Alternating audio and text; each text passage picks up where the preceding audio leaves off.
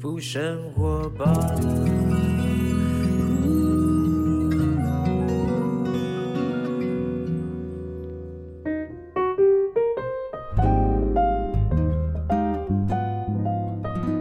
我现在手上拿一本书哈，这本书光光推荐人呐的名字，如果每一个人写一个推荐序的话，应该比一本书还要厚哈，就代表说很多人呢都支持这个作家。这个作家我认识他也也不短时间，十几年有了。好，从他刚刚开始出道，然后呢从这个不同的工作场合遇到他，然后到后来呢慢慢看他在他自己的这个网络世界里面走红啊，然后突然间摇身一变他就不见了。跑到国外去呢，去纽约去深造哈，去那边呃追寻自己的梦想，然后到回来，后来我们有共同的信仰，然后到他现在出了一本书，这个人是谁呢？Ladies and gentlemen，张允熙小八，大家好，我是张允熙小八，所有的听众朋友们，大家好。讲到张允熙小八啊，大家应该要就是我刚刚在讲这个网络上爆红，空姐忙什么？哎，当时我也是他粉丝啊，真的。啊，当然有时候坐车或者有因为我们常去工作的时候，我们只要坐工程车或者坐什么车，我路上无聊我就打开，因为那个时候刚刚是 YouTuber 正在往那个方向走啊。那小八我们大家都知道，小八从早期不管在一些的综艺节目里面有演出，或者一些舞台剧也好，电影也好，大家知道他就是个演员。他就是艺人，嗯，但是呢，在艺人要跨足 YouTuber 这一块呢，小八算走的蛮前面的。我想应该是第一个吧，是不是那时候啊？很长，那个年代是那个那个年代是走的非常前面，就让我们觉得说阿里奇嘞，就是因为我们都觉得就是那是一个分水岭嘛，就比如说以前早期是模特要跨入到。演艺圈对，大家会觉得模特儿为什么跨入演艺圈呢？而且模特儿要跨演艺圈都不会演戏，都会被人家笑啊。后来我们错了，模特儿超会演戏。然后而且反而是我们去当模特儿很 很很别扭。那我现在我也只能走那个童装步啊，因为我身高有受限啊。所以呢，就代表说，其实在这个时代分水岭啊，又分开来，让小巴是马上走在浪头上面啊，就去做了这个空姐忙什么？小巴，嗯，那个时候那么红哎。那个时候真的是浏览率两亿多哎，两亿多是一个真的是很夸张的数字哎。嗯。我如果裸奔都不见得，我裸奔搞不好还被人家复评啊，人家没有人要看，那更可怜啊，对不对？是。哦，那那为什么你当时会就突然间就就这样去纽约？真的是一个很好很好的问题，然后呃，真的有方方面面的原因。我就想哪方哪面？OK，最大的心理层面是心理的层面，就是那八个月来，因为每一次都是即兴表演，没有剧本。嗯。那呃，每一次都是算是你说空姐忙什么？对，那时候都在即兴创作的一个演出，所以那蛮高压的，很高压。那连续八个月这样下来，而且同时，因为我们以前在拍昂档剧，你可能同时会收到呃，可能观众的回馈，马上哎，也不算那么马上，因为以前那个年代可能网络没有这么的发达。对。可是当空姐忙什么的时候，当然是网络正要。就是大家都没错，而且是直接对决，直接对决，直球对决有没有？就是你直接网友喜欢不喜欢？那当然，我们空姐忙什么很幸运，就是大家都喜欢，所以他的不管你放在。呃，脸书、YouTube 还是任何一个平台，其实它都是有很高的点阅率。对你真的整个你一个人拉高了空姐的素质，没有，因为也没有别，我也不让别人进来。不是不是，就是大家对空姐这个呃这个形象、服务的这个职业呢，有另外一个看法。嗯，哦，所以空姐忙什么真的是那时候非常非常好。但是呢，呃，为什么在这么高的一个点击率，而且走在那么前面？照道理来讲啊，如果说小巴当时继续做的话，你看后面台哥做什么木曜四啊，Kid 做什么都是你后辈了。那个都是因为你在 YouTube 的前面，你是走的非常非常前面。但为什么他会毅然决然的辞掉工作，到纽约去呢？寻找他的梦想。因此呢，呃，他写了现在这本书，叫做《进那些没有白走的路》哈。呃，没有白走的路，我觉得基本上呢有两个角度啊。第一个会觉得说，当时一直都觉得白走，但是后来看没有白走。嗯，所以你当时你去走的时候，其实完全不知道怎么怎么样一个心态，你会放下这个已经走红的，你知道吗？一个艺人就是最主要就等这一刻了。你怎么会突然间就放下这个空姐忙什么？害我们后来就没有 YouTube 看，我就开始不喜欢 YouTube 了。为什么呢？就像你说的，好像说我们一直都在期待这一刻发生，然后这种感觉就好像是你一直很想拥有什么，然后但是你一拥有了，你会发现，嗯，还有吗？我怎么觉得不够呢？嗯。那种是心理的，不是说财富上面。对，是心理的缺乏。明白。然后，因为刚刚说的那个八个月的那个高压的即兴创作表演，其实我觉得那个缺乏感越来越重，我就觉得我越来越没有东西可以逗我自己笑，所以我觉得我逗不了别人笑。然后，因为我们是很严肃，其实喜剧你知道吗？喜剧是来自于悲剧，所以喜剧要非常严肃。所以你那时候悲的时候，其实应该蛮好的一个状态。搞不好因为一炸开之后，你就突然间变得超好笑。可是我觉得那八个月是我过去十年的总和，哎。OK，我觉得是十年的那个悲剧的能量，全部发散在那个八个月。你你有这么悲哦？那个悲是一进演艺圈的那些比较辛苦的地方。对，因为你当你是一个新人，你还没有呃名气的时候，其实你是走的很辛苦的。对。那好像呃这种辛苦你不是一般人能够理解的，你你也不需要讲给一般人听，因为没有人需要理解你。没错。可是你真的好多次都是想放弃的，你好多次走出那时候在。大档也是现场，所以你会觉得我怎么这么烂？然后我要不要不要做了？或者是拜托中天电视自我控告了？对，一定有没有个按钮我可以按出去？我不适合，我背不了这么多政论的呃议题，我就是很多种，而且这么多的前辈。哦，这么的厉害，对，而且是职业级的，他们都不用看本呢，对他们完全就是信手拈来就是表演了。那对于哎，小八，你之前在没有进入到演艺圈，你是什么样的工作，或者你学什么的？呃，福大哲学系。philosophy，对 哲学系来到演艺圈的小白兔，对，然后就是浑身是胆，但是就是每一次跟大哥这样合作都战战兢兢，因为他们没有跟你蕊，你要演什么？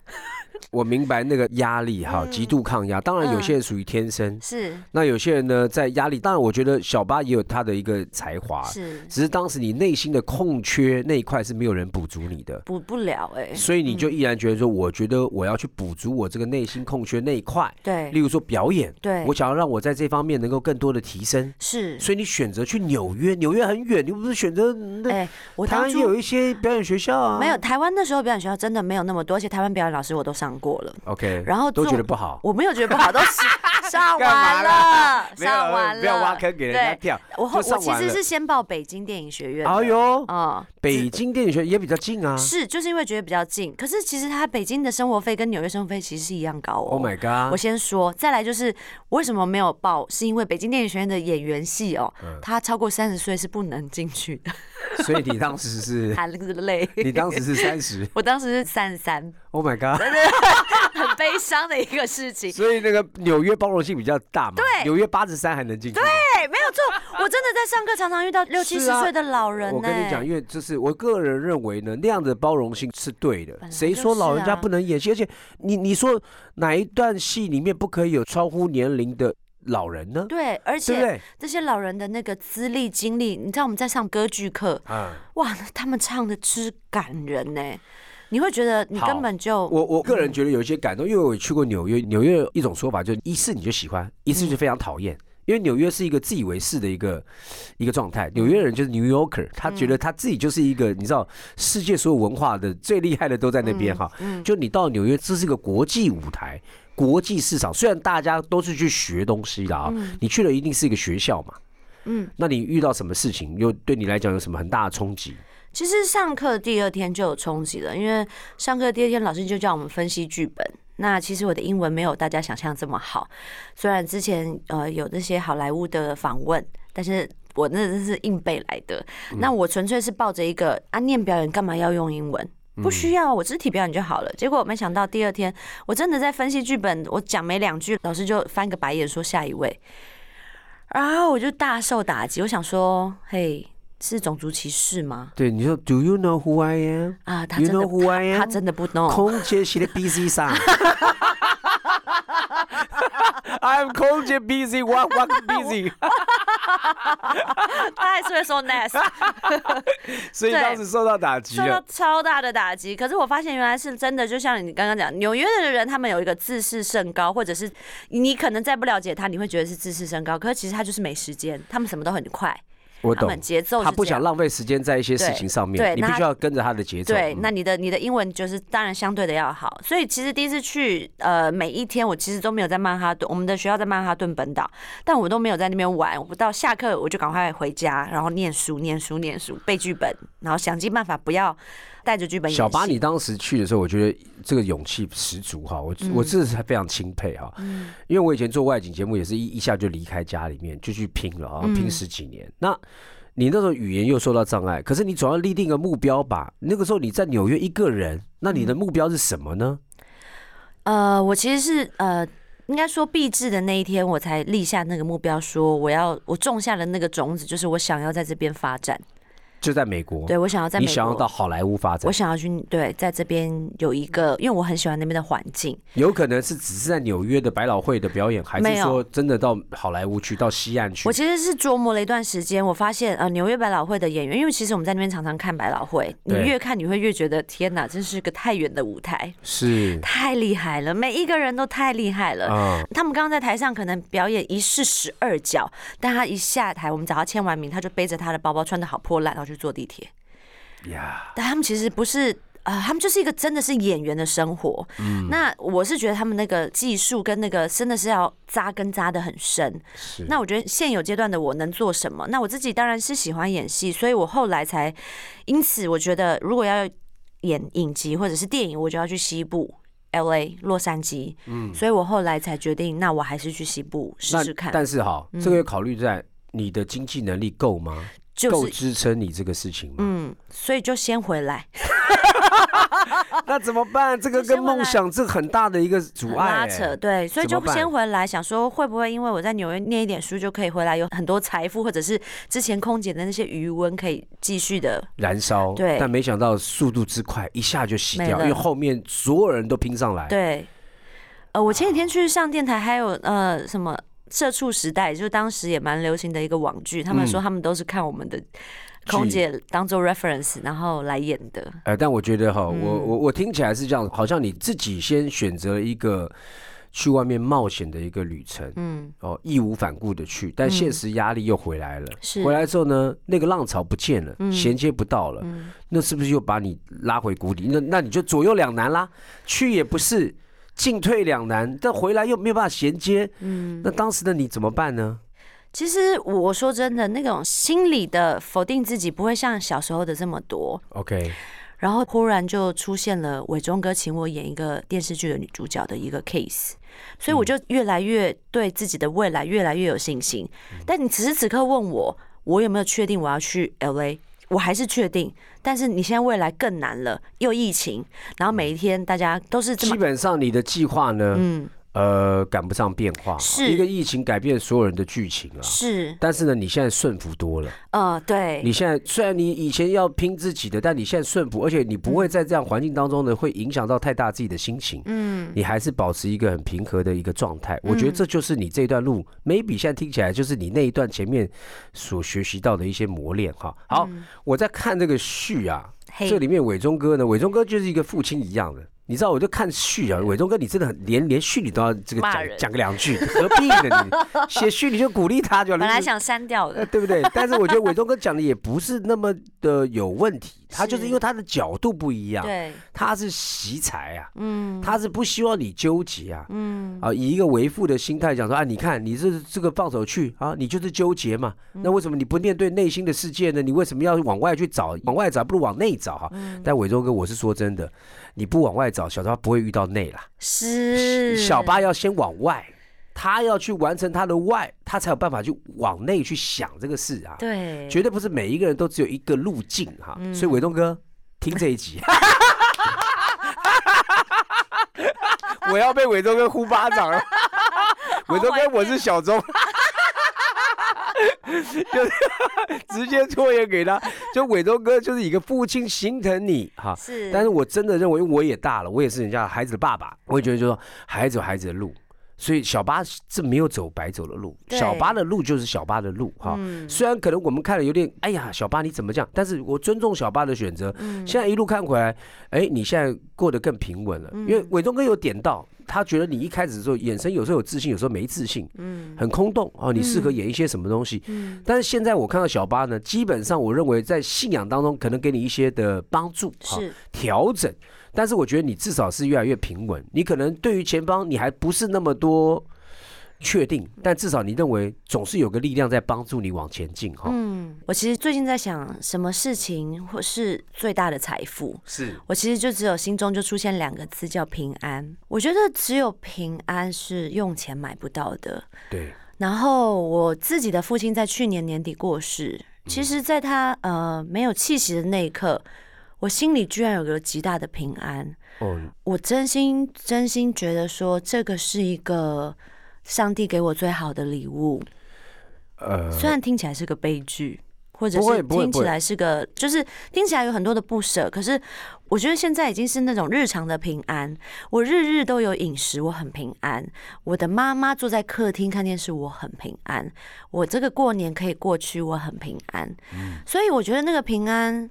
我真的觉得我找不到另外两个字来，好像来衬托这两个字是更好，没有了。我觉得其实，在某一个程度来讲啊，因为爸爸的告别式我也有去哈，嗯，我觉得这是整个在一个我们这样讲，人的计划总是赶不上变化，但变化都在上帝的手中，嗯，搞不好就是因为知道你是这个小八嘛，他知道什么样的对你是最好的一个安排啊，嗯，包括说你去了纽约。然后呢？因为可能没有办法达成你的梦想，好像败兴而归。然后有一些现实压力，但他把你这些全部都一次把它撞破完之后，发现告诉你说，生命最重要是平安呐。是，你不要搞错方向了哈。是，反而是你积极追求的东西呢，不见得是你生命当中最重要的事情。嗯，你把这堆一放掉之后，你感觉到那个重要就回来了。嗯，所以伟忠哥要听这一段。没有啦，开玩笑啦，开玩笑，就是说我们。就是说，我知道，因为我 我太熟小八，就是小八就是一个这样才是小八。你知道小八，你看那个八倒过来，自己是个无限、无限的一个循环、一个空间哈。那我觉得就是小巴的路也没有白走哈，因为他刚刚讲了，就包括说爸爸。那如果说他没有去这一趟，没有回来去醒思内心的这个东西，嗯，爸爸的离开可能对小巴来讲是重创啊。是啊，哎，真的有人这样子哦。听众朋友，不知道有没有人是因为家人走开之后，突然就是觉得人人生没有目的了，嗯，没有方向了，完了，甚至于的夫妻啊，另外一半走了怎么办？我生活不下去了。嗯，其实那个都不是很健康的事情。其实应该回归到说，我们生命本质，我们到底是。什么是最重要的？对，哎，当那个平安得到的时候，你觉得他有白走的路吗？我不觉得有白走路哈。每一趟，甚至于未来有更多的冒险旅程，很精彩的，要期待，要等待他。好，其实呢，我们讲到就回归到这本书了，因为这本书里面呢，就是其实在记录你这一段，嗯，别人看不懂的路。对，哎，真的看不懂啊！小巴又去爬山啦，又去非洲啦，哦，就是一次去去了，你知道，有些人呢做公益会有感动。啊，做公益会有感动，对不对？那感动完之后呢，会想再去，因为非洲不是那么简单能去的。嗯，非洲你去，你要吃奎宁，要打那些疫，对，然后去到那边可能会染病哈，呃，什么疟疾啦，各种哈，而且到那个地方环境就是不好。但是你小巴你去的时候，你还会再自发性又要再去。然后呢，我看你这个爬山，然后呢又这个划龙舟，又等等之类的这些东西，我都觉得就是。不是一个，我觉得吉吉英在演艺圈要去奋斗的人，他会一直想要做的事。嗯，这个好像是很很冲突的，就是两件事嘛。嗯，可是你把重心都放在这里，是什么原因？你很多重心几乎都放在这上面呢。呃，其实就是说真的，就是时间太多了。我老实说是这样哎，因为但是你善用时间，就是我只是觉得我很会善用时间。我觉得因为演员在等戏的时候，你真的不知道等到什么时候。好，那我问你，嗯，真的都没有人找你，还是你有挑？我真的都没有人找哎，老实说是这样。伟忠哥要听这一段。对。怎么了？小八怎么没人找？伟忠哥才找完，他找完，他他也呃，他之前就是我说，我干嘛一直跟伟忠哥喊话？伟忠哥，我是小钟，掌声欢迎 伟忠哥。喂，小马，干什么东西？对啊，他之前之前他其实才找完，就是他真的还有还有找，事隔十年他又在找我演戏，但是找完我之后，我发现哎，那演完一个半年，那接下来要干嘛？那在真的没有人找的时间之下，我真的觉得我必须说，在这两年我非常开始爱上大自然。其实划龙舟真的让我体验到人生另外一个很有趣的事情。怎么说？来来来，划龙舟是大家很不解的一个运动。对呀，因为它算是少数的。可是呃，当然我住新店，所以我有。我当时还怀疑说划龙舟是不是里面有什么帅哥？是不是？全世界都这么怀疑，但还真的没有。不是啦，他们年纪比较小，或者他们都已经结婚了等等。那划龙舟是因为你知道龙舟它是一个讲求大家要一致的一个运动，合一的运动，没完全合一，所以。我们其实，在演艺圈很容易自己想要表现好、突出，我才有下一个工作，所以都会求个人的表现。是，可是划龙舟这运动是前面的速度，你就是要跟上。你如果今天没有跟上前面的速度，你这艘船就不会往前，就不会迈向终点。明白。所以我觉得，我从龙舟的运动，我了解到什么是团结，什么是大家要一起做一件事情，没有谁好，大家都一样好。你要有的好，马哥有的好，跟小白有的好是完全不一样。但是有没有需要一起有？戏剧也是，家庭生活也是。如果没有姐姐帮我陪爸爸去看医生，我怎么可以今天来上电台？就是有各种的互相帮助，所以我觉得我们无论活在每一个情况之下，都是一个 team work。哎，我觉得很棒啊！听你讲这一段呢，我觉得这本书呢，更多的像是剥洋葱啦。嗯，你把你自己扒开来，到底我有什么问题嘛？嗯，在某一个过程当中呢，你经历了这些东西，其实都是在疗愈你自己，跟解开你的答案哈。那我觉得人也许就是要透过这些经历。